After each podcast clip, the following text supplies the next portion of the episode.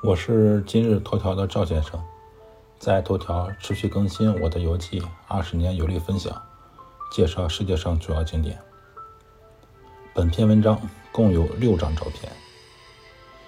提起泰国，很多网友都知道这个国家大部分人信奉佛教，恰好我又是佛教徒，我就在这一篇游记把泰国的佛教做一个简单介绍。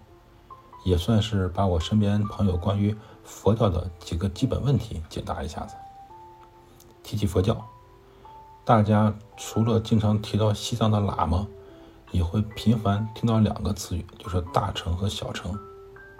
很多人对佛教呢不是特别了解，动不动就说大乘佛教比小乘佛教高级，理由呢是大乘佛教渡人，小乘佛教只能渡己。实际上，这种观点呢是有些偏颇的。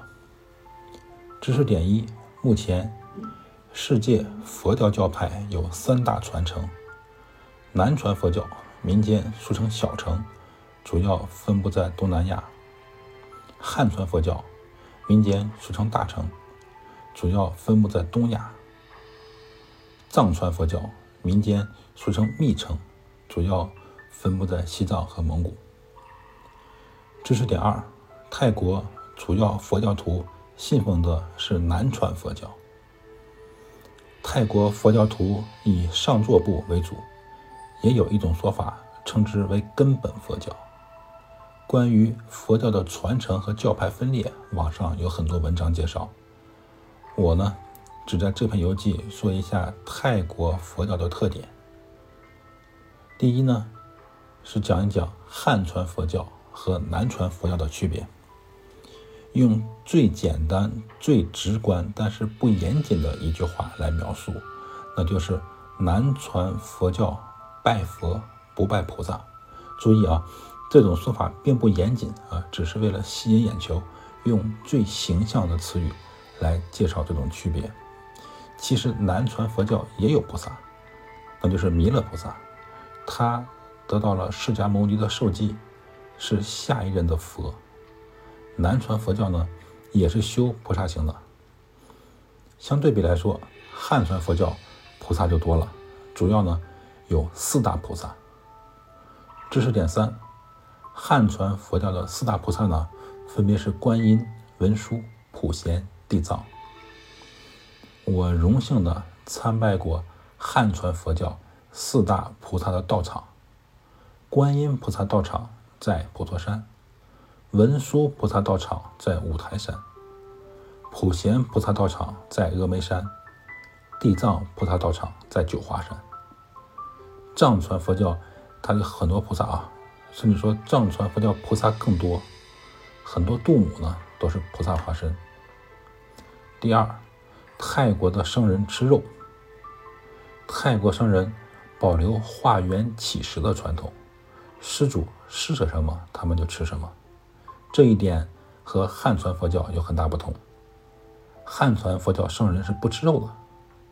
有一些汉传佛教徒呢，他他这个本身也是不吃肉，但是他为了安慰自己，提出了三净肉的说法，号称呢是可以吃那种不是不听不为己杀的肉。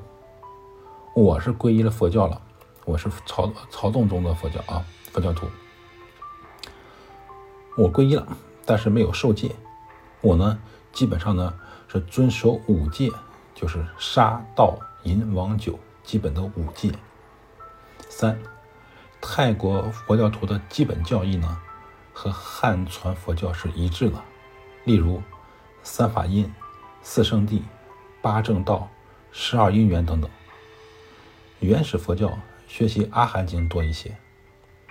我经常说，楞严开悟，法华成佛。《妙法莲华经》中明确指出，其实并没有小乘和大乘的区别，佛法都是一佛乘。不过，由于历史原因，近代仍然有人沿用了小乘这种说法来称呼南传佛教。实际上，在一九五零年，世界佛教徒联谊会决定使用“上座部佛教”一词。来称呼南传佛教，不应该再使用小乘佛教来称呼他们。第四，佛教是泰国的国教，泰国百分之九十五以上的人信奉佛教，据说全国有三万多所寺庙，而天使之城首都就是这个泰国的首都曼谷，应有这个佛庙之都的称呼。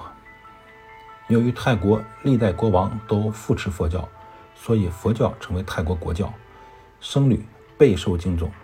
在社会各阶层都有很大的发言权，甚至王室的仪式、国民教育以及生活种种都以佛教作为规范，而且规定男子结婚前必须要出家，一般为一周至一个月，每天清晨出外托钵，过午不食。托钵就是乞食的意思啊，过午不食就是过了中午就不吃饭了。大部分青年僧侣呢是学生，泰国。约有九千九千所教授巴利文和佛学的佛学院，另有两所佛教大学，他们呢只教授佛学。长老比丘指导静坐及修行，或者致力于布教、教会行政和心理咨询。在泰国，寺庙是主要的社会教育和慈善机构，所以它有很多的社会功能，如供奉僧侣。信徒的朝拜、摆设历史文物、接待外宾和游客，甚至还接受社会上无法生活的鳏寡孤独等穷人养老。第五，在寺庙啊，要遵守的一些规矩，大概呢，我写了几条。其实很多规矩是任何一个寺庙都要遵遵守的啊，不仅仅是只在泰国寺庙遵守。这些规矩包括：不能攀爬佛像。在寺庙里面需要礼让僧侣，不能直接给僧侣的钱。女性不能触碰僧侣。在寺庙里面着装应该整齐，不要穿短裤、短裙儿，或者是没有袖的上衣。进入大殿之后呢，要脱鞋，不要随便触摸泰国人的头部，千万不能像在中国一样，觉得孩子可爱就用手抚摸孩子的头。在泰国，不能用脚指人或者指物，特别是脚底儿，脚底不能冲着佛像，也不能用脚来开门关门。给人递东西的时候呢，要用右手，不要用左手。这只是个大概啊，实际上在泰国寺庙里面还有更多的一些要求。赵先生，二零二三年一月一日。